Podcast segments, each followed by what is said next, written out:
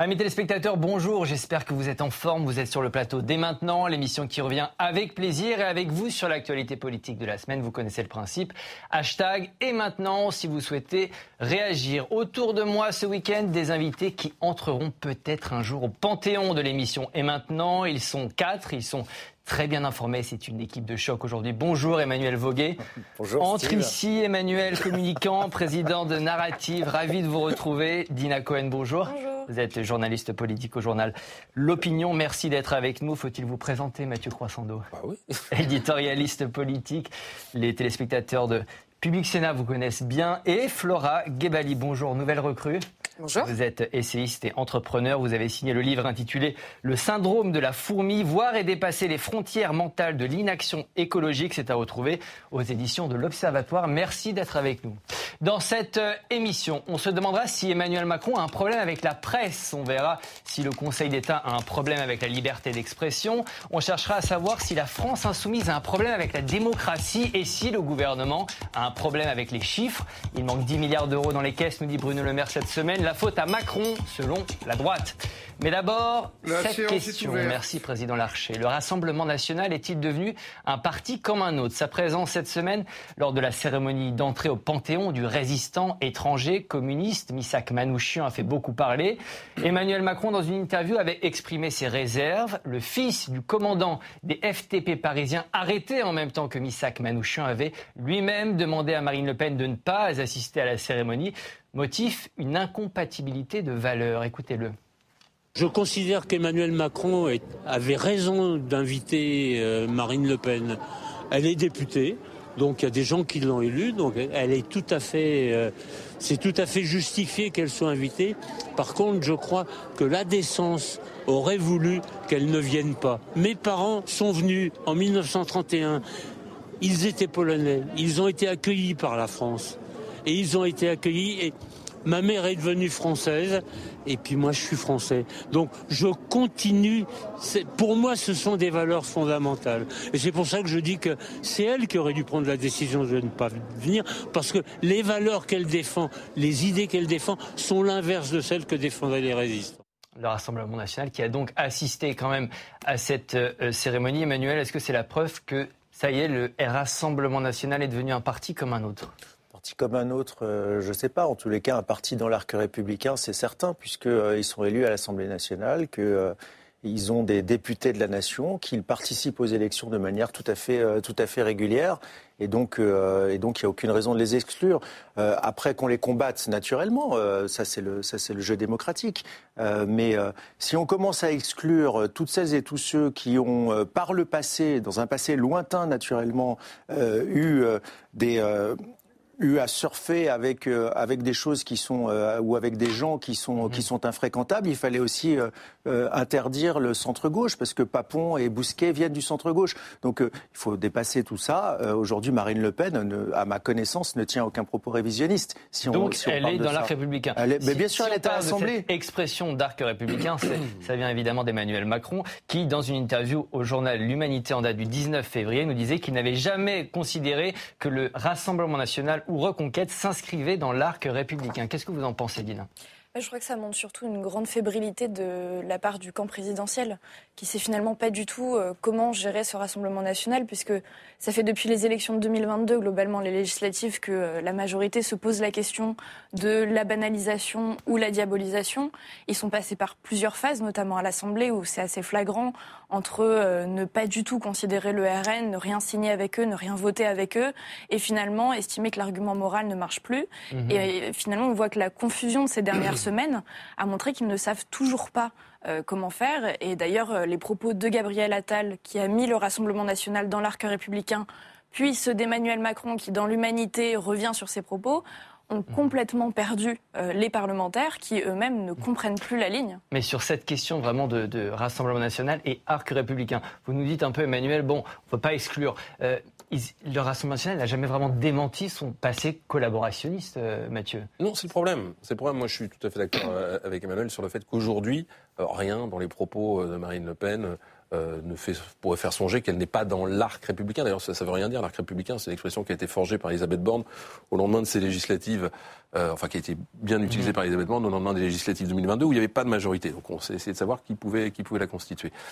Le problème avec Marine Le Pen, c'est qu'elle est l'héritière d'un parti qui a été fondé par euh, son père et des anciens collabos, et même en ancien Waffen-SS et qu'elle s'en est jamais démarquée. Il n'y a jamais eu d'aggiornamento. Quand elle reprend le Front National à l'époque, elle dit je prends tout, Mhm. Et puis ensuite, elle mène sa barque, elle fait des évolutions programmatiques, elle, elle vire son père quand même quand euh, il tient des propos. Euh, le problème, c'est l'héritage, c'est pas le programme, c'est ce que vous nous dites. Moi, je pense qu'à un moment, il faut pouvoir affronter son passé. Elle l'a fait avec son père, mais pouvoir dire on se démarque, euh, ce parti-là n'est plus le nôtre et on a changé. Et, et ça, c'est pas c'est pas un propos qu'elle tient. Et donc du coup, je pense que le, le, le, le bémol, il est là. C'est ça, c'est ça qui, tant qu'elle n'aura pas fait d'une certaine façon pas son mea culpa, parce qu'elle n'est pas responsable de la création du Front National en 1972, mais en tout cas, mm tant qu'elle ne se sera pas démarquée fondamentalement, il restera toujours cette suspicion de double discours, de double appartenance. Il faut quand même préciser qu'elle euh, euh, elle s'est rendue la veille euh, de, de, ce, de cette... On va parler. voilà. un déjeuner avec, un déjeuner avec d'authentiques extrême droite Parti républicain, alors on parle d'arc républicain, mais on va peut-être employer des termes plus simples. Euh, le Rassemblement national, parti républicain, oui ou non Est-ce que le Rassemblement national avait sa place à cette cérémonie du Panthéon Flora? Bah, moi, je suis assez d'accord avec ce que vous avez dit, mais j'irai même plus loin. Je crois qu'on se trompe de question. La question, c'est pas celle qui nous est imposée par Emmanuel Macron. Le RN euh, fait-il partie de l'arc républicain? La vraie question, c'est euh, Jordan Bardella se moque-t-il de nous? Euh, Jordan Bardella est-il schizophrène puisqu'il change d'avis Cette semaine, Jordan Bardella a dit euh, Nous sommes là pour commémorer ceux qui ont lutté pour défendre une idée de la France. Mhm. Mais le Rassemblement national, aujourd'hui, hier ou avant-hier, ne défend pas les mêmes valeurs que Missak Manouchian et les personnes qu'on a commémorées cette semaine. Et je mhm. crois que c'est ça le sujet. Et d'ailleurs, si on va plus loin, les personnes qui ont voté la loi immigration euh, à l'hiver dernier ne défendent pas euh, la France de Missak Manouchian.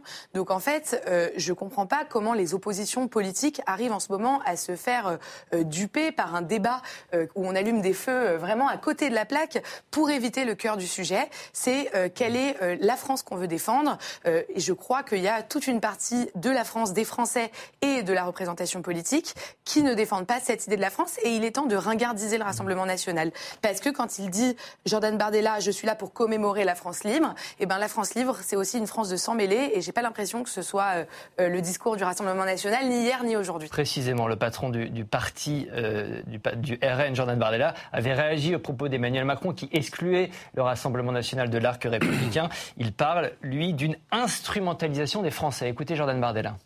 Emmanuel Macron n'a pas à donner et à attribuer des brevets de républicanisme, euh, en fonction des semaines d'ailleurs, hein, puisque nous étions républicains euh, il y a quelques jours. De l'aveu même du Premier ministre, nous ne le sommes plus. Euh, en réalité, les Français en ont assez, je crois, d'être insultés, méprisés par un président de la République qui a érigé l'outrance et l'invective en méthode de gouvernement toute cette séquence, séquence en termes ah. de, communication politique, elle sert qui, euh, Emmanuel? Les deux, Macron et le Rassemblement national, le président de la République et le Rassemblement national. Parce qu'il y a euh, un danger, euh, moi qui ai toujours lutté personnellement contre le Rassemblement national, il y a un danger mortel dans cette histoire. C'est que à dire le Rassemblement national n'est pas dans l'arc républicain. On dit grosso modo il y a un clivage entre les républicains et le Rassemblement national. Ça veut dire demain que l'alternance, elle se joue entre celui ou celle qui représente l'arc républicain et le Rassemblement national. Et Emmanuel Macron a été élu en 2017, réélu en 2022. Euh, en étant, disait-il, le rempart ultime au Rassemblement national. Et le macronisme, je le crains, risque mmh. d'accoucher de quelque chose qui est l'arrivée au pouvoir du Rassemblement national en 2027, parce qu'à jouer le jeu qu'il joue, c'est exactement là où il va nous emmener. Mathieu, sur ce point, il y a une mise en scène finalement de cette opposition entre macronistes et, Rassemblement national? Ben, On est à un peu plus de trois mois euh, des élections européennes et on sait que c'est évidemment les deux partis, enfin le RN est en tête et que le parti qui vient derrière, c'est le, parti présidentiel. Moi, je ne suis pas certain que ça serve Emmanuel Macron parce qu'il a quand même beaucoup, beaucoup, beaucoup varié sur cette affaire. Hein. Souvenez-vous quand Elisabeth Borne euh, est interrogée euh, dans une émission et qu'on lui demande si le Rassemblement national est l'héritier de Pétain, elle dit oui. Et elle se fait euh, voler dans les plumes par Emmanuel Macron au Conseil des ministres suivant, qui dit qu'il faut arrêter de, de mhm. combattre, d'avoir des postures morales. Ce en quoi il n'avait pas tort. L'idée de combattre le Rassemblement national par des postures morales, par des arguments moraux, ça fait 30 ans que tout le monde fait ça, ça n'a pas empêché le, le, parti de prospérer.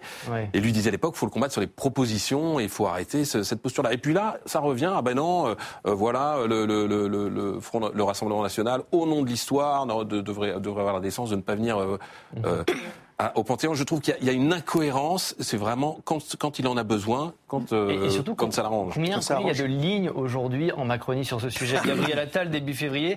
L'arc républicain, c'est l'hémicycle. Gabriel Attal nous dit ça. Il y a combien de lignes aujourd'hui? Bah, globalement deux entre les tenants de la diabolisation et ceux qui pensent qu'il faut euh, que l'argument moral ne fonctionne plus et donc il faut les affronter sur le terrain des idées. Mhm. Le problème c'est que, et on l'a vu typiquement sur la loi immigration, en fait pour la majorité affronter le Rassemblement national sur le terrain des idées c'est extrêmement glissant parce que de, de toutes les manières le Rassemblement national peut avoir une certaine contorsion de ce qu'il pense. Et à la fin, il arrive à dire c'était ce qu'on voulait et euh, finalement, c'est nous qui avons gagné. Sur l'immigration, c'était criant puisque euh, la veille du vote, le Rassemblement national ne savait pas ce qu'il allait faire puisqu'il était contre une régularisation des travailleurs dans les métiers en tension. Et finalement, le lendemain, par pur opportunisme. D'ailleurs, avoué par les troupes même de Marine Le Pen, le Rassemblement national a voté pour le texte pour mettre en difficulté la majorité.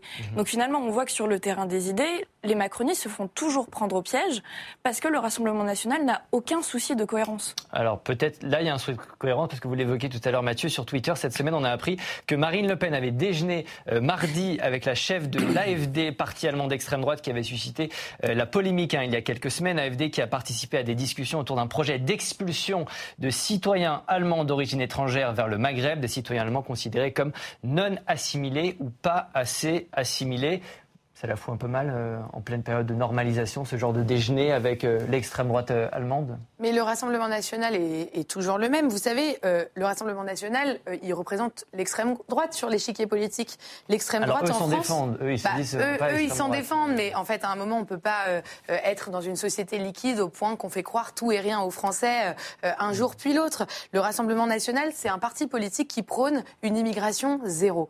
Donc à partir de là, c'est un parti politique qui, dans les années 30 parler des travailleurs étrangers comme de la substitution d'un peuple par un autre.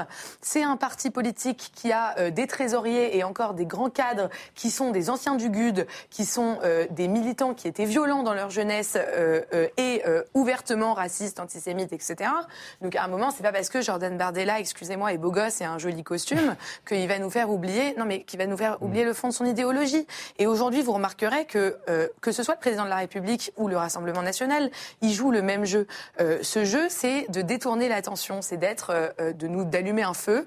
comme ça, on regarde ailleurs. Rappelez-vous le lendemain de la loi immigration, quand Emmanuel Macron a dit que Depardieu était, je me rappelle plus des termes exacts, mhm. la fierté de la France, la fierté française. Et eh ben, en fait, quand il fait ça, ça fait que on se déporte sur un autre clivage, et donc on, on, passe du temps, on perd du temps à parler de choses qui sont, pour moi, assez inutiles. On se déporte sur un autre thème. La France insoumise va-t-elle imploser? Cette semaine, en tout cas, Certaines de ces figures ont lavé leur linge sale sur la place publique. Le magazine L'Obs nous apprend que Jean-Luc Mélenchon a accusé la députée Clémentine Autain de sabotage. Sur la boucle Télégramme des Insoumis, il écrit la chose suivante. Le sabotage de Clémentine Autain doit cesser. Les coups dans le dos en période de campagne électorale ne sont pas acceptables. Partir serait mieux, plus honnête, plus respectueux humainement. Fin de citation. Quelques heures plus tôt, Clémentine Autain avait remis en cause la stratégie du parti et quelques heures plus tard, elle a répondu à Jean-Luc Mélenchon. Écoutez. Donc rassemblons-nous plutôt que de passer son temps euh, à expliquer que ce serait mieux si on était dehors ou à nous exclure de tout ou à nous envoyer des noms d'oiseaux comme j'en ai lu encore hier euh, dans le journal. Ça, ça me paraît pas correct. Ce que vous dites aujourd'hui, c'est que Jean-Luc Mélenchon, c'est un frein au développement de la France insoumise? Ce qui est un frein au développement de la France insoumise, c'est d'avoir des comportements d'exclusion et de ne pas supporter qu'il y ait des débats qui doivent pouvoir avoir lieu parce que pour être à la hauteur de la situation, il faut que euh, on décide de notre stratégie, de notre tactique. Mathieu, on est en train d'assister à une fronde à la France insoumise?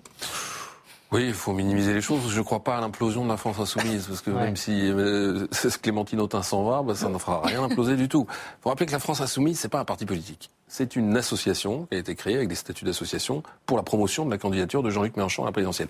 Lui ne voulait surtout pas faire un parti. On rappelle qu'il avait quitté le PS en claquant la porte. Il veut pas de courant, il veut pas de débat, il veut pas de congrès. Il veut une armée qui suive et qui le porte au pouvoir. Donc du coup, il n'y a pas d'espace démocratique. Il n'y a jamais eu de vote avec des motions différentes. Vous n'avez jamais vu. Euh, ils n'ont pas l'habitude de ça. Et là, il y a, c'est vrai, des figures de la France insoumise qui sont venues parce qu'il y avait de la lumière et parce qu'il y avait Jean-Luc Mélenchon. Mhm. Ils trouvent que ben, Jean-Luc Mélenchon est quand même euh, prend trop de place et avec une voix trop forte et prend des positions surtout qui euh, déstabilisent complètement euh, le- l'équilibre à gauche. Mais c'est lui le patron. C'est lui le patron et je ne vois pas. euh, il s'est constitué une garde rapprochée. Il s'est séparé de ses vieux amis. Il en a beaucoup sacrifié au cours de son histoire, hein, des, des- des vieux compagnons de route Jean-Luc Je, je Mélenchon. vais traduire euh, notre ami Mathieu Croissando. La France insoumise, c'est lui, c'est Mélenchon, c'est que Mélenchon Oui, la, France insoumise de Mélenchon aujourd'hui, c'est euh, le Front National de Jean-Marie Le Pen à l'époque. C'est-à-dire, souvenez-vous, quand il y a eu les frondeurs au Front National, hop, euh, ils ont été virés et, euh, et il utilise exactement les mêmes, euh, les, mêmes principes. Après, je, je trouve que ça, ça, ça traduit beaucoup de la, de la crainte qu'on, pourrait avoir que ce monsieur arrive, euh, arrive à la, au second tour de l'élection présidentielle parce qu'il donne des leçons à la terre entière sur la démocratie, sur euh, un, un système de, de représentation, de représentation participative euh, qui, euh, quand on regarde la manière dont il gère, euh, dont il gère son mouvement politique, euh, donne, donne pas très très envie de, de, de poursuivre l'expérience au-delà du petit cercle de la cabine téléphonique de, euh, du, du, de l'exécutif committee de la Ouais. France insoumise. Pour revenir avec euh, sur les propos notamment Clément Tietin, qu'est-ce qu'on lui reproche à l'intérieur, euh, donc pas du parti, mais du mouvement La France Insoumise, Dina Bah, ça fait un moment que euh, Clémentine Autain, mais aussi Alexis Corbière, Raquel Garrido, euh, plusieurs personnalités comme ça euh, émettent des critiques euh, publiquement, ce qui euh, va totalement à l'encontre de la, France insoumise, qui est une sorte de machine dans laquelle tout le monde agit comme un seul, euh, un seul soldat. Euh, donc en effet, euh, Raquel Garrido, on se souvient qu'elle avait été euh, privée de parole à l'Assemblée nationale pour quatre mois en raison de critiques émises un petit peu trop fréquemment euh, dans les médias à l'encontre euh, du mouvement. Mais pour revenir sur l'implosion, euh, moi je pense qu'elle n'aura pas lieu pour deux raisons. La première, c'est que, comme le dit Mathieu, en fait, la France Insoumise, c'est Jean-Luc Mélenchon. Et demain, si Clémentine Autain, Raquel Garrido, Alex Corbière sortent du mouvement, sortent du groupe même à l'Assemblée, ils n'existent pas. Ils perdent toute force de frappe. Pas de salut en dehors de la France Insoumise. Absolument, ils peuvent, et d'ailleurs, ils peuvent même plus peser en interne qu'en dehors du mouvement. Et la deuxième raison, c'est que c'est plus relatif au calendrier, c'est que je pense qu'il ne se passera rien dans tous les cas avant les élections européennes. Mhm, parce qu'ils ont aussi besoin de savoir quels sont les rapports de force à gauche. Et en fait, tant qu'ils n'ont pas cet indicateur dans les quatre parties de, de la NUPES, ils peuvent pas non plus se positionner et essayer potentiellement de reprendre une forme de contrôle avec potentiellement des dissidents socialistes. avec- Et pour le moment, ils ne l'ont pas ce rapport de Ah, Vous force. parlez de Vous Raquel. pas raisonnable. Merci Jean-Luc. Il a été reproché à Raquel Garrido d'avoir publiquement critiqué euh, le mouvement. Là, pour cela, vous avez rappelé, était sanctionné avec interdiction de représenter les insoumis au Parlement. Durée de la peine 4 mois. Elle va réintégrer le groupe début mars et elle est soulagée. Écoutez-la. Là où je suis, là est la France insoumise. Je dirais, je, suis insoumise, peut-être même plus que d'autres. Donc ça, c'est pas le sujet. La stratégie de rassemblement, actuellement, elle est en souffrance. Faut se le dire. Mais pas le programme. Bon, donc moi, je veux continuer à être utile et je considère que c'est mon mandat, c'est l'éthique. C'est l'éthique de mon mandat d'être fidèle à cela. Et j'essaie de le, de le faire vivre, notamment avec le groupe de travail sur la 6 République que je copilote. Et Il y a une idéologie quand même euh, à l'intérieur de la France Insoumise qui permet de maintenir ce mouvement, euh, Flora? Je sais pas, mais euh, travailler sur la sixième République quand on est interdit de parole dans un mouvement qui est censé être démocratique, euh, c'est- c'est c'est une blague. Il y a une contradiction Euh, c'est une blague. Maintenant, si on regarde, vous avez tout à fait raison de, celle- de, de- de regarder le fait qu'aujourd'hui, les partis politiques qui percent le mur du son et qui font des vrais scores dans les urnes sont des autocraties. Donc vous avez Marine Le Pen qui est reine en son royaume, Emmanuel Macron qui est roi en son royaume et Jean-Luc Mélenchon qui est roi en son royaume. Et les partis qui avaient une culture euh, collective, que ce soit euh, euh, le- les républicains ex-UMP, le Parti, Le Parti socialiste, socialiste. même les Verts, qui essayent de cultiver une culture démocratique à l'intérieur, ont du mal à faire plus de 5% à la présidentielle. Ce- cela nous dit quoi? Ça nous dit que euh, les corps intermédiaires sont malades. Euh, les syndicats, on l'a vu, même s'ils se sont quand même bien réveillés pendant la réforme des retraites.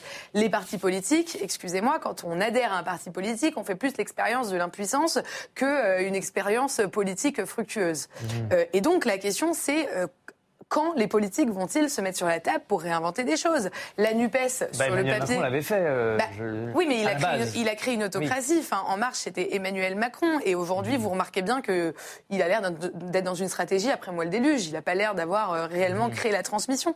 Donc maintenant, la NUPES, ça pouvait être intéressant euh, sur le papier. Mais dans les faits, c'était encore l'autocratie de Jean-Luc Mélenchon qui, cette fois-ci, essaie de s'étendre à toute la gauche. Vous êtes Bon, bah, d'accord, Mathieu, là-dessus? Il n'y a pas. on il hein. aurait, il aurait fallu qu'il y ait une instance de délibération. Oui. Il, y a, il y a quand même quelque chose qui, je suis tout à fait d'accord avec ce que vous dites sur l'explosion des partis et le fait de l'apparition de mouvements, ce qui est un vrai, un vrai, un vrai changement de paradigme, on va dire, dans, dans, dans notre vie politique. Parce que les mouvements, ils sont autogérés, par, enfin pas autogérés justement, mais je dirais ce sont des autocraties. Vous avez raison de le dire. Après, on est quand même pour la France insoumise dans une vieille tradition de gauche fractionniste, on va dire. hein. Euh, au 19e siècle, un vieux marxiste disait, enfin jeune à l'époque, euh, le parti se renforce en s'épurant. Euh, C'est-à-dire que quand on n'est pas d'accord, on dégage. Il n'y a Dégage. pas de, il n'y a pas de majorité, de minorité. Les minorités n'existent pas. Donc de ce point de vue-là, c'est assez classique. Mais il y a quand même un truc assez dingue. La vraie question, c'est quel est le cap que suit la France insoumise? Il y a deux jours, non Hier soir, pardon. euh, le, le NPA dit qu'il ne fera Nouveau pas liste commune, nouveau parti anti, ne fera pas liste commune avec la France insoumise. Alors traditionnellement, parce que le NPA était toujours trop à gauche euh, par rapport, mais là, il lui dit non, parce que la France insoumise est contre l'adhésion de l'Ukraine à l'Europe, et du coup, elle fait le jeu des réactionnaires, elle n'est pas dans le camp des progressistes. Donc on en est là. C'est ce qui veut dire, toute cette histoire, ça nous dit qu'est- que la France insoumise devient un petit peu infréquentable, c'est ça Même pour certains partis, comme le nouveau parti anticapitaliste Alors, à titre personnel, je pense que euh, la France insoumise est devenue parfaitement infréquentable après le 7 octobre. Donc, euh, donc il- c'est plus Les une question attentats de Hamas, euh, et, et- et leur position. Après que ça explose, je, je n'y crois pas une seule seconde parce que vous le dites très justement. Tous ces gens-là, il n'y a, pas de, de militants en vrai dans la France insoumise. C'est pas le RPR de l'époque. Euh, tous ces gens-là euh, n'existent Ah, c'est un par- mouvement militant quand même. Ouais, c'est un parti d'élus. Euh, C'est tous ceux qui sont virés sont des élus. Euh, Madame Garrido est contente de revenir dans un truc qu'il a, qui- a quand même traité plus bas que terre, parce que, comme elle dit, l'éthique de mon mandat. Et, c'est ça le mot important dans la bouche de Raquel Garrido et de tous ses petits camarades. C'est que s'il n'y a pas la France insoumise, c'est pas sous l'étiquette du Parti communiste, c'est pas sous l'étiquette du MPA, c'est encore moins sous l'étiquette du Parti socialiste que ces gens-là vont pouvoir conserver leur mandat. Et donc le seul projet qui les fait tenir et qui permet à, Jean-Luc Mélenchon de, de- de- de presque de, réinventer le procès stalinien. On attend l'autocritique avec, euh, avec beaucoup d'impatience. Euh, ben- ben- ben, c'est de leur offrir un mandat. Et tant que Jean-Luc Mélenchon offre à ces gens-là... euh, Il l'offre, mais il n'est même pas à l'Assemblée nationale, hein, Jean-Luc Mélenchon. ah ben il tire les ficelles, c'est Ouais. lui qui décide de- des investitures au final. Donc euh, tant qu'il leur donne une gamelle, bah, le, le- le chien revient toujours à la gamelle. Derrière tout ça, c'est quoi? C'est la succession aussi de Jean-Luc Mélenchon qui est en jeu avec des, des François Ruffin, Raquel Garrido. euh, c'est ça, c'est aussi voilà, toutes les batailles qu'on voit en, en- en coulisses, mais d'ailleurs qui s'exposent maintenant un peu Oui. sur la place publique. Une fois la critique de l'autocratie du parti faite, il y a quand même un sujet à la France insoumise qui est qui est pas pareil au Rassemblement national, c'est qu'il y a quand même une génération qui a émergé. Il y a François Ruffin, il y a Alexis Corbière, il y a Raquel Garrido, il y a. Clémentine Autain. Il y a même une jeune génération qui est en train d'émerger, les Alma Dufour, qui sont très puissants sur les réseaux sociaux. Toute cette jeune garde des trentenaires euh, qui cartonnent sur les réseaux sociaux. Il faut rappeler quand même hein, qu'il y a 70% des moins de 30 ans qui s'informent que sur les réseaux sociaux, que l'électorat de Jean-Luc Mélenchon est chez les moins de 30 ans. Donc il y a quand même beaucoup de personnalités qui ont émergé, beaucoup plus qu'au Rassemblement national, puisque à l'exception de Euh, Jordan Bardella et de Marine Le Pen, il n'y a personne. Mathieu n'était pas C'est pas d'accord. tout à fait vrai ça. Non, c'est quand même, il y a quand même une génération, Ouais, ouais, il y a une de- gens que ouais. personne ne connaissait il y a un an, eux-mêmes ne pensaient jamais Absolument. être élus à l'Assemblée nationale et qu'on voit D'accord. aujourd'hui émerger. Ouais, hein, d'accord. des- Et- sur le- Tanguy, Sébastien Chenu, euh, Mathieu, sur la base de l'électorat du Front National, le Front National est aussi également très très fort sur les jeunes de moins de, moins de 30 ans. hein. Bien sûr. Euh, Donc, euh, donc ils se partagent, ils se partagent cette espèce de, euh, de vague de gens, vous avez raison en revanche, qui ne s'informent que par les réseaux sociaux, euh, mais, mais ça profite à la France Insoumise, mais aussi, je suis d'accord avec, euh, euh, avec Mathieu, au, au Rassemblement National. Autre sujet, la liberté d'expression est-elle menacée en France? La loi impose à tous les médias audiovisuels le respect du pluralisme. Dans une décision très commentée encore cette semaine, le Conseil d'État a demandé à l'autorité de régulation des médias, l'ARCOM, de renforcer son contrôle sur la chaîne CNews. Une décision qui fait suite à un recours de l'association Reporters sans frontières et qui pourrait potentiellement toucher l'ensemble des médias. Écoutez. La décision, elle ne vaudra pas que pour CNews. Elle vaut pour tout l'audiovisuel, pour toutes les télévisions. Mais nous avons attaqué dans le dossier CNews parce que CNews, c'est quand même une chaîne qui teste ces principes. C'est une chaîne où l'étroitesse du spectre politique, où euh, l'utilisation de gens qui ne sont pas des personnalités politiques, mais qui viennent tenir au fond un discours politique, est euh, dangereuse, un, pour le journalisme, et deux, pour le fonctionnement démocratique. Je vais vous lire cet arrêt du, du Conseil d'État. L'ARCOM ne doit désormais plus se limiter au décompte des temps de parole des personnalités politiques. Il devra désormais tenir compte des interventions de l'ensemble des participants au programme diffusé, donc y compris les chroniqueurs, les animateurs et les invités. Mathieu, c'est une décision euh, historique? On peut la qualifier comme ça? Ah oui, c'est une décision historique et dangereuse. Euh, on comprend bien l'idée, c'est-à-dire que ce sont des, euh, la TNT, ce sont des fréquences publiques qui sont accordées euh, par euh, la puissance publique en échange du respect d'un cahier des charges. Et euh, le- les pouvoirs publics considèrent, à raison, que euh, euh, ces news ne respectent pas le cahier des charges de la pluralité, parce que c'est vrai que s'y expriment euh, essentiellement des opinions de droite, d'ultra-droite, euh, voire et d'extrême droite.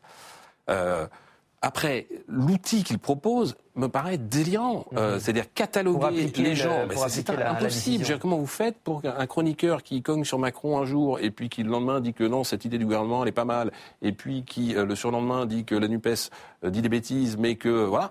Comment, Mhm. comment vous allez cataloguer? Ça, ça- ça enferme les gens, c'est une volonté de...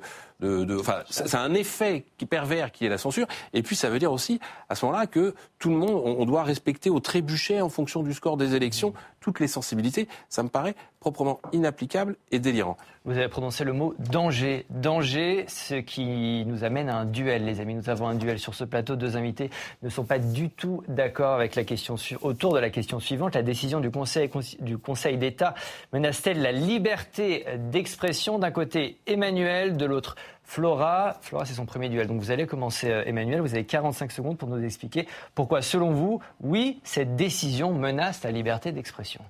Parce que d'abord, le fichage, historiquement parlant, euh, c'est très très dangereux. Ensuite, euh, ficher des journalistes, ça, c'est là, ça relève de- de- c'est plus des censeurs, c'est de la censure, et c'est extraordinairement dangereux. Par ailleurs, c'est encore plus dangereux parce que ça met CNews en position d'être le défenseur ultime de la liberté d'expression. C'est-à-dire que tout ce qu'ils ont voulu faire à travers, euh, à travers ce, ce truc est exactement, aura exactement l'effet inverse de leur volonté. C'est inapplicable. Et si ça devait être impliqué, j'espère que ce ne sera pas appliqué parce que ce serait extraordinairement dangereux pour la liberté d'expression. On n'enferme pas les journalistes dans une case politique. Oui, cette expérience, il respecte son temps. Flora, vous allez nous Merci. dire pourquoi, selon vous, euh, bah non, et cette décision ne menace pas la liberté d'expression. Moi, j'ai deux choses à vous dire. La première, c'est que le pluralisme des médias est un principe constitutionnel qui était mal encadré depuis des décennies. La preuve en est, jusqu'au euh, jusqu'au mois de septembre 2021, euh, le temps d'Éric Zemmour euh, n'était pas encadré. Et maintenant, je crois qu'on sait tous que Éric Zemmour porte un discours idé- idéologique, porte un discours politique, et que, on le voit bien, le discours préempte le résultat électoral. La deuxième chose que j'ai à vous dire, c'est que malheureusement ou heureusement, aujourd'hui, on vit dans le monde des algorithmes. C'est-à-dire que euh, on peut choisir l'endroit où on veut être informé. Et euh, je l'ai dit dans cette émission, 70% des jeunes ne s'informent que sur les réseaux sociaux. Et donc, vous avez un algorithme qui va façonner votre bulle cognitive et vous n'a- n'allez jamais en sortir. Donc, plus que jamais, le pluralisme doit protéger euh, la liberté de la presse et le pluralisme de l'information est un principe essentiel si on veut sortir Faut de nos bulles conclure. cognitives. Merci. Je vais en parler dans une, dans une seconde. Mathieu, Dina, euh, qui vous a convaincu? Lequel des deux vous a convaincu? Vous voyez un danger, vous aussi, dans cette décision du Conseil Oui, d'État? moi vois, moi je vois vraiment un danger. Il y a absolument un problème aujourd'hui avec le, le pluralisme des, des opinions sur CNews. Mais en effet, moi je, je suis très inquiète à l'idée de, de laisser CNews euh, devenir l'étendard de la liberté d'expression. C'est-à-dire qu'on on voit la stratégie de victimisation qu'il y a de leur côté. Et en fait, cette décision, elle risque d'être contre-productive puisque euh, ils l'utilisent déjà. On se souvient à une époque de- du Rassemblement national qui se disait anti-système parce qu'il était mis hors des médias. C'est la même logique. Maintenant, le Rassemblement national peut parler partout, mais CNews va avoir la, la même logique, c'est-à-dire dire que eux, finalement, sont rejetés par le système parce qu'ils disent qu'on n'a pas envie d'entendre. Et cette décision, je pense qu'elle risque beaucoup d'alimenter ça et même potentiellement de convertir des, des gens modérés qui ne sont pas d'accord avec ce qui se passe sur CNews, mais qui défendent la On liberté d'expression et qui finalement mais euh, cette, dé- décision, elle vient d'un- d'un- d'une bonne intention, Mathieu. Plus de transparence, plus de contrôle pour plus de pluralisme. Il faut peut-être se réjouir aussi de ça. Oui, alors moi j'ai un bémol quand même par rapport à ce que dit Flora, c'est quand on parle de liberté de la presse. La presse écrite en France, c'est une presse d'opinion. Euh, on, ne commence pas à comptabiliser les articles du Figaro et les articles Oui, mais il y a une, une partie information, une partie éditoriale. Oui, mais en tout cas, on a une tradition de presse d'opinion en France qui a été d'ailleurs euh, fondée pour ça après la Seconde Guerre mondiale. Et pour l'audiovisuel, c'est autre chose. On a fait un autre choix qui est cette espèce de, de, de respect du, du, pluralisme. Alors, le pluralisme, il faut rappeler qu'il doit être respecté quand on donne la parole à des politiques. Et là, il y a des règles très claires où les temps de parole doivent être comptés et doivent être équilibrés.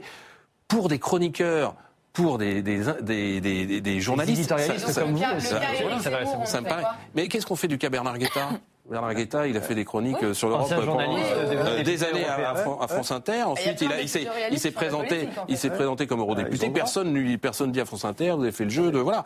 Après, ce qui était problématique avec Éric Zemmour, c'est, c'est pas quand il était chroniqueur, c'est quand il a basculé dans le monde politique. C'est-à-dire quand il a eu des ambitions électorales et que là, il a dit non, je n'annonce pas tout de suite ma candidature parce que ça l'arrangeait d'avoir du temps de parole gratos. Mais euh, pour le reste, on peut pas empêcher les gens de changer de carrière, ni même de changer d'avis. On peut avoir un coup un avis et puis deux ans plus tard. En tout cas, cette décision a fait beaucoup réagir. Je vais vous montrer ces propos de Gérald Darmanin dans Paris Match. Les Français sont de grandes personnes qui font leur choix eux-mêmes sans avoir besoin de tuteurs de morale. Je pense qu'il n'est jamais bon que l'État ou qu'une puissance publique, quelle qu'elle soit, dise ce qu'il faut entendre à la télévision, à la radio ou lire dans un journal. Ça devient un débat politique aussi maintenant Ça devient un débat politique. Euh, encore une fois, on victimise ces news. Des gens qui n'ont pas l'habitude de regarder ces news vont se mettre à le regarder pour essayer de voir ce qui s'y passe.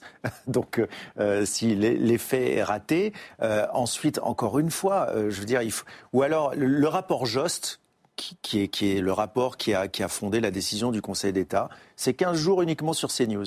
Mais alors, qu'est-ce qu'on fait de, de, France Inter qui, euh, qui, fait de la politique matin, midi et soir, euh, ancré à gauche? Est-ce que euh, est-ce qu'on comptabilise demain euh, la, la, la, prise de chaque mot que dit Monsieur Duhamel sur BFM au motif qu'il a dit qu'il allait euh, qu'il a dit il y a quelques années qu'il voterait Bayrou? Est-ce que euh, on, on, comptabilise Léa Salamé parce que son, son, conjoint, le père de ses enfants, va être Mais si, mais si, c'est exactement la même logique. C'est-à-dire que on a on met des gens dans des cases au motif qu'ils tiennent tel ou tel discours ou qu'ils sont telle ou telle personne. C'est, moi, je, je, ne défends pas ces news, qu'on se comprenne bien. Je suis en train de dire qu'on est en train de leur donner un rôle qui n'est pas le leur et enfermer encore une fois des journalistes dans une case politique est extraordinairement dangereux pour la liberté d'expression, pour la démocratie et pour le rôle même de ce qu'est la presse en France.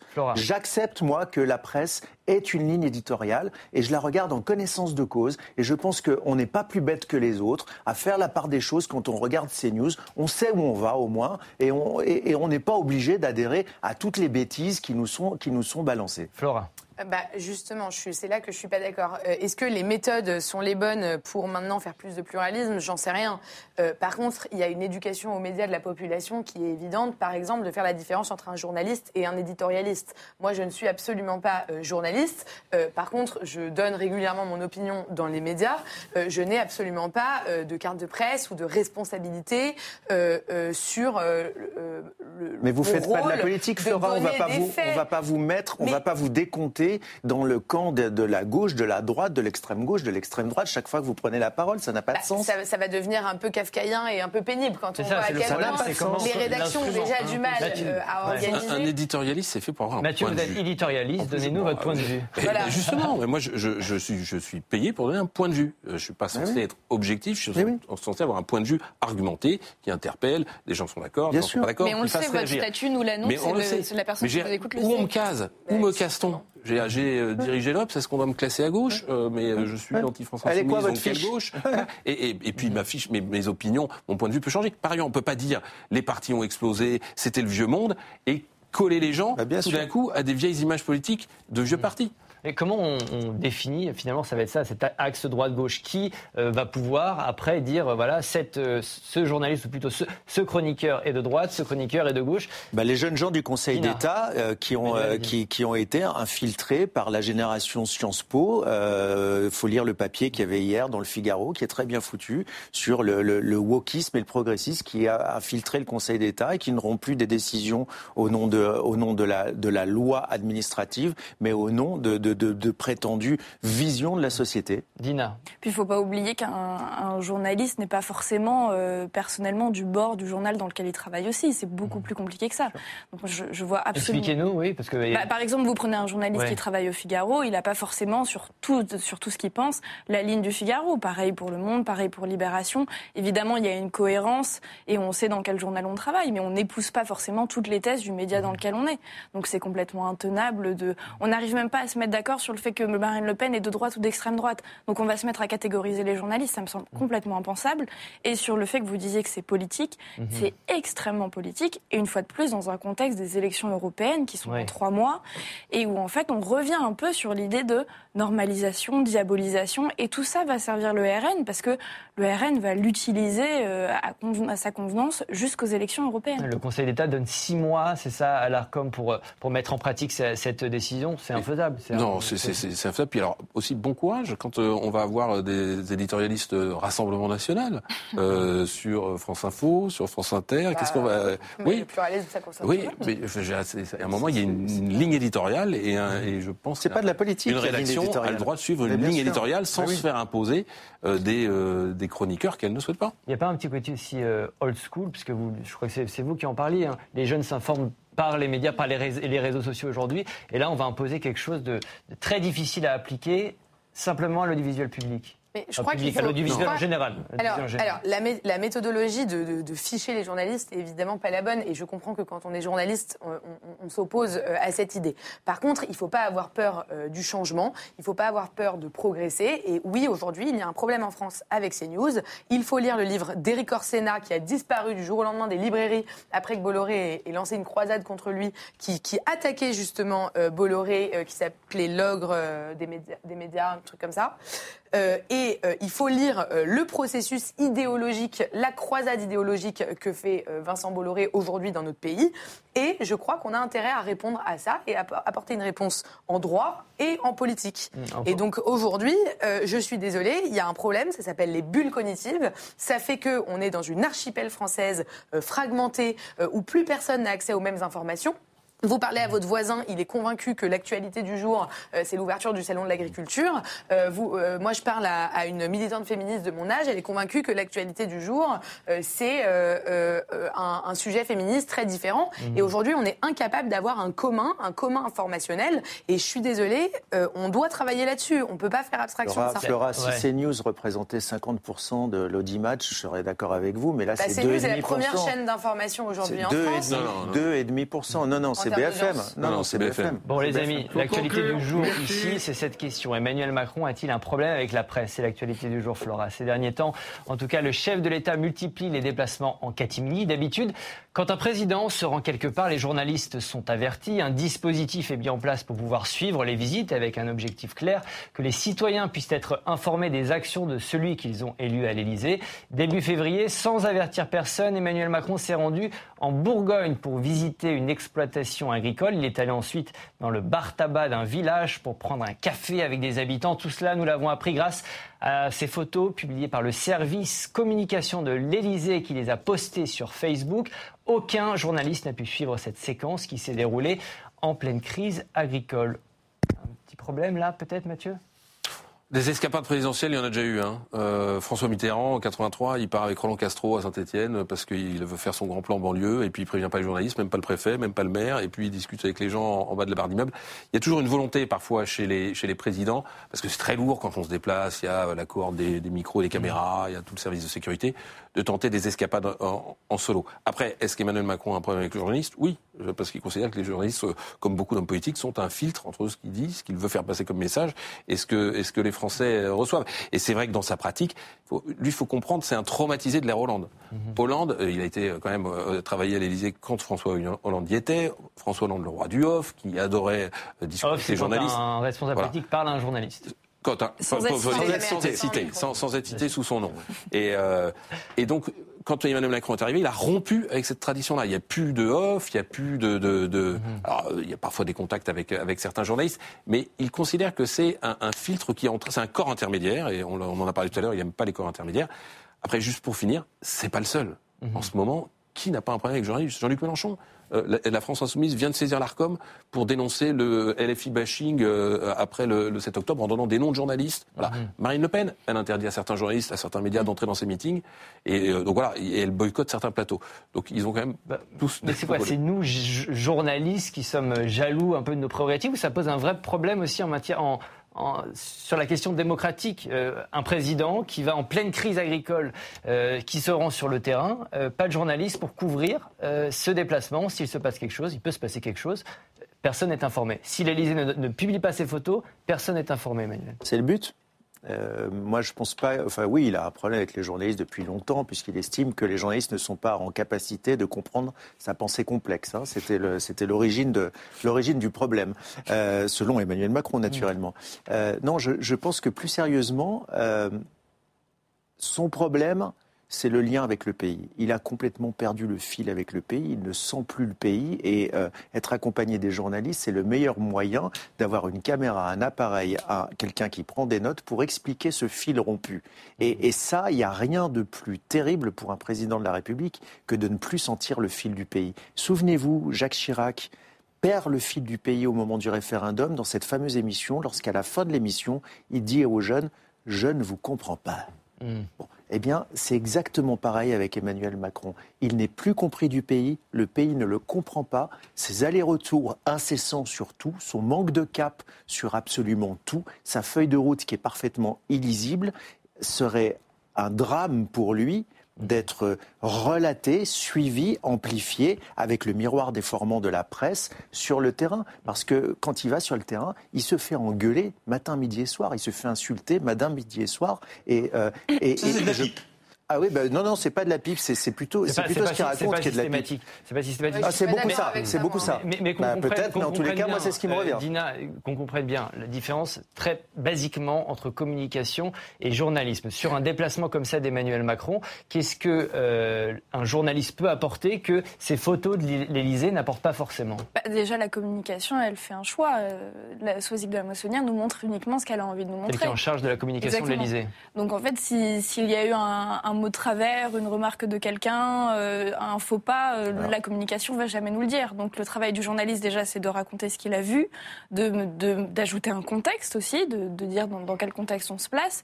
Et puis on ne sait pas de quoi ils ont parlé, on ne sait pas sur quoi il a été interpellé. Et, euh, en fait, le, bah, le, journaliste, il vient expliquer tout ça. Enfin, c'est mhm. sur deux mondes complètement différents. Et la communication de la communication présidentielle peut absolument pas se substituer mhm. au travail de, de fond que le journaliste fait. Non, mais c'est bien de le rappeler parce qu'on est, saturé en ce moment, aujourd'hui, de, communication politique, Flora. Donc c'est peut-être bien de rappeler aussi cette différence entre les deux. Oui, c'est sûr, et je pense que beaucoup de, personnes qui s'informent sur les réseaux sociaux ne font pas la différence euh, entre les deux. Euh, moi, je voudrais, ceci dit, défendre Emmanuel Macron sur ce sujet, puisque j'ai travaillé euh, moi-même au service de presse de l'Élysée sous François Hollande. Ah. Et euh, je peux vous dire que euh, c'est très lourd euh, en organisation de partir en déplacement, puisqu'il y a malheureusement un cortège de sécurité qui est très lourd, mais il y a aussi un cortège presse qui est assez imposant. donc il y a 10-15 journalistes qui forment un cordon mhm. autour du président. Et c'est vrai que en accompagnant le président Hollande à l'époque en déplacement, je ressentais moi-même une frustration, c'est qu'on allait visiter une usine, il arrivait, il serrait trois pinces, il repartait, mhm. et en fait c'est difficile pour l'usine qui est là, c'est que vous recevez un, énorme raoult qui dure 20 minutes, et après ça part, et en fait vous n'avez eu aucun échange avec euh, avec euh, le président. Donc je comprends euh, totalement Emmanuel Macron parce que euh, je pense qu'on est dans une solitude du pouvoir, on le raconte souvent quand on est à l'Élysée, c'est qu'on ne peut même pas avoir une discussion entre quatre yeux sincère et hein. franche le, le chef de l'État est à la recherche d'authenticité et de spontanéité, selon un conseil de l'Élysée. C'est ça, Mathieu? Ah, ah, Il y a d'autres chefs d'État qui avaient des capteurs, c'est-à-dire des mmh. élus sur le terrain. généralement, quand on était du Parti socialiste ou mmh. quand on était du RPR, puis du MP, puis du LR, mais il y a un suffisamment grand nombre d'élus locaux pour que vous puissiez recevoir à l'Élysée quelqu'un qui n'est pas forcément dans les cabinets, qui n'est pas forcément un techno et qui vient vous dire, tu sais, chez moi, ça gueule. Mhm. Après, pour dire la vérité, arrêtons d'être schizo aussi, nous, hein, les journalistes. On mhm. On peut pas écrire à longueur de papier qu'il est euh, isolé dans sa tour d'ivoire, qu'il est euh, coupé des Français, et quand il va sur le terrain précisément pour rencontrer les Français et passer deux heures, là en l'occurrence c'était dans l'exploitation agricole, du patron des jeunes agriculteurs euh, pour échanger sans filtre, dire oh là là c'est une honte, on n'y était pas, on n'a pas vu ce qui s'est dit. Il a, il a quand même bien, bien compris ce que lui disaient les jeunes agriculteurs, si on croit ce qui s'est passé hier, euh, avec euh, l'invitation de, de- de- des soulèvements de la terre à son, à son grand débat qui fait qu'il a relancé la machine. Va-t-on devoir payer plus d'impôts? Pas question, assure le gouvernement. Bruno Le Maire a pourtant euh, annoncé qu'il fallait trouver de nouvelles économies, au moins 10 milliards d'euros pour la seule année 2024. Écoutez les explications du ministre de l'économie. Nous avons donc décidé de réviser la croissance de 1,4 à 1% pour 2024, avec comme objectif de garder la maîtrise de nos finances publiques. Et donc, comme nous gagnons moins, il y a moins de croissance, moins de recettes fiscales, eh bien, il faut dépenser moins. On gagne moins, on dépense moins. Ce n'est ni le budget de la sécurité sociale, ni le budget des collectivités locales qui est touché, c'est l'État qui se serre la ceinture, on gagne moins, on dépense moins et on fait porter l'effort sur l'État. Des mauvaises nouvelles qui sont annoncées. Est-ce que c'est une coïncidence Pendant les, les vacances scolaires, euh, Dina? Euh, je ne sais pas si c'est une coïncidence. Ce qu'on peut voir euh, peut-être plus sur le messager, euh, on voit que là, ça fait plusieurs reprises que c'est Bruno Le Maire qui est, euh, qui est envoyé, qui s'envoie aussi lui-même euh, Mmh. comme l'annonceur de- des mauvaises nouvelles, ce qui permet à Gabriel Attal de ne pas endosser ce, ce rôle, sachant que Gabriel Attal déjà pas mal de, choses à, gérer. Euh, je pense que c'est... je pense que ça, va provoquer des, des- des conséquences euh, concrètes, non seulement économiques, mais aussi très politiques pendant, pendant pas mal de temps. On va les voir petit à petit. Euh, on voit déjà avec les décrets d'application que ça coupe Mhm. notamment sur la transition écologique. Alors je vais, je vais Sachant- les- voilà, on va, les- on va les montrer la répartition de ces économies qui a été détaillée par le gouvernement dans un décret. Le programme écologie, développement et mobilité durable, raboté de 2,2 milliards d'euros. Les missions travail, emploi et recherche et enseignement supérieur sont elles rognées d'environ 1 milliard euh, d'euros chacune. C'est ça, c'est il y a un choix politique qui est fait, Emmanuel. Là. Il y a un choix politique. Alors, euh, d'abord, il y a quelque chose, je trouve, qui est ahurissant. Voilà ce monsieur qui vient nous donner des leçons. Bruno Le Maire, vous parlez de Bruno Le Oui, Maire. oui, Bruno Le Maire vient nous donner des leçons de, de- de toute sa grandeur, euh, alors qu'il est obligé, trois mois avoir- après avoir fait voter son propre budget au 49-3, déjà de le rectifier. Donc ça, ça laisse entendre que son budget n'était pas sincère. Il dit que la- la- les circonstances. Oui, oui, ont en trois mois. En trois mois. Ah, le Elles ont texte, changé en trois mois, bien sûr. Bah, évidemment, regardez, il y a eu une guerre qui s'est déclenchée depuis trois mois. Euh, je sais pas, euh, il y a eu euh, un tsunami Chine, quelque ouais. part, il y a eu l'inflation qui est repartie. En trois mois, son budget, il est déjà à mettre à la poubelle. Euh, donc, qui viennent nous donner des leçons, je trouve ça, ça manque quand même pas, pas beaucoup de sel. Deuxièmement, on tape sur quoi? On tape sur la formation professionnelle, on tape sur l'insertion, on tape sur ce qu'était la seule petite boussole qui restait du macronisme, le plein emploi. Et donc tous ceux qui veulent revenir sur le marché de l'emploi, on leur tape dessus. Le président de la République, la seule chose qu'il a dit pendant la campagne présidentielle en, 2020 en 2022, c'était l'éducation, la transition écologique. Il coupe sur la transition écologique, il coupe sur l'enseignement supérieur. Il ne reste plus rien si ce n'est une espèce d'incompétence généralisée qui fait peur. Flora, sur euh, cette répartition notamment de, de- de- des crédits, de la diminution des crédits, qu'est-ce que ça vous inspire, notamment en matière d'écologie? Bah voilà, moi c'est les 2,2 milliards euh, d'économies euh, sur la transition écologique qui m'intéressent et j'ai précisément écrit un livre là-dessus qui s'appelle Le syndrome de la fourmi, qui est de dire que euh, la transition écologique n'adviendra pas tant que euh, le rapport de force euh, fait que on fait un pas en avant, trois pas en arrière. Je vous explique, c'est très simple. Euh, Il y a un ministre de la transition écologique qui dit des choses, mais il y a un ministre de l'économie qui dit d'autres choses et qui parle d'austérité budgétaire. Et donc en fait, à la fin, il n'y a qu'une personne qui a le pouvoir de faire la transition écologique dans ce pays, c'est Emmanuel Macron. C'est Emmanuel Macron parce qu'il va décider que le rapport de force, il va le mettre en faveur de quelque chose d'autre. Le problème, c'est que si Emmanuel Macron avait fait sa campagne en 2022 en disant l'écologie n'est pas ma priorité, comme il l'a fait dans la crise agricole et euh, là avec cette décision budgétaire, élisez-moi.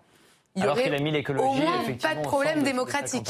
Ouais. Là, Emmanuel Macron, il a dit ce quinquennat sera écologique ou ne sera pas. Mhm. Quelle trahison en décembre, il rétablit, en janvier, il rétablit les pesticides. En février, il coupe le budget qu'il a lui-même mis en place. Mhm. Et en fait, c'est à se demander si la Macronie n'a pas une stratégie qui est de tricoter, détricoter pour brouiller les pistes. Et ça, c'est un drame. Parce qu'ils nous ouais. font croire, si à la limite, ils nous disent, voilà, moi je suis climato-sceptique, la transition écologique, ça m'intéresse pas, élisez-moi. Il y a peut-être une majorité de Français qui va les lire. Mathieu Là, il, les- nous fait ciel. croire quelque chose. Non, je, que je, je- je vais faire le macroniste, comme ça, ça va être difficile de. Euh, non, je, je suis, je suis d'accord que c'est contradictoire avec, euh, avec les engagements qu'il a pris. On ne peut pas élever l'écologie au premier rang de toutes les priorités et puis, euh, et puis faire ce qu'il fait. Après, qu'est-ce qui coupe dans l'écologie? Il faut le dire aussi. Mhm. Il coupe pour l'essentiel dans le budget de MaPrimeRénov. Mhm. Le budget de MaPrimeRénov, par rapport à 2023, même coupé, il monte. Il faut le dire aussi. C'est pas quelque chose qu'on divise. Il supprime pas totalement. et- et- non, mais c'est pas qu'il ne supprime pas totalement, c'est qu'il augmente le, budget- le- le budget de MaPrimeRénov augmente par rapport à l'an dernier, mais pas autant que ce qui avait été prévu dans le projet de loi de finances. Donc, on peut pas non plus dire que rien ne se fait. Après, on peut dire que c'est décevant, ça n'est pas assez, mais on peut pas. euh, Le, le budget augmente, de- même même après la Mais coupe. vous comprenez, Mathieu, euh, 400 millions d'euros débloqués pour les agriculteurs, et une semaine après, euh, on entend Bruno Le Maire arriver à la télé nous dire bah, il va falloir euh, faire des économies de 10 milliards. Est-ce qu'il y a- y une, une- une cohérence là-dedans? Ben, la seule cohérence, c'est que euh, ce qu'on redoute, c'est ce- c'est les agences de notation pour la Bien France. sûr. hein. Parce qu'on a frôlé la correctionnelle la dernière fois. Et là, si la note de la France est dégradée, il faut savoir que l'argent qu'on va emprunter va coûter plus cher et l'argent qu'on doit rembourser va nous coûter plus cher. Donc il le fait. Euh, c'est pas des austères par plaisir, je pense, aucun pays, à part euh, euh, certains qui, euh, dans les campagnes présidentielles, annonçaient euh, des réductions de 200 milliards de, de- de- de dépenses de l'État. Mais là, il- c'est c'est du, c'est du pilotage à vue. Je suis entièrement d'accord, basé sur des prévisions de conjoncturistes qui se plantent toujours, il faut le dire aussi, quand euh, euh, les projets de loi de finances sont faits en septembre sur la base d'estimations qui ne sont jamais vérifiées l'année suivante, et il le fait à vue, 10 milliards, ça va lui coûter cher politiquement, mais il le fait pour essayer Attends, de sauver et encore, de la et encore la, la- la- rapidement. la note, la note n'est pas très élevée pour une raison simple, c'est qu'ils n'ont pas de majorité à l'Assemblée. Et, et donc, ils sont obligés de, de travailler par décret. Donc, ils ne peuvent pas faire plus de 2%. C'est pour ça qu'on n'a que 10 milliards. Car s'ils avaient une majorité, ils feraient passer une loi et on aurait 30, 40 ou 50. Dina, vous voyez de la cohérence, vous, dans ces décisions?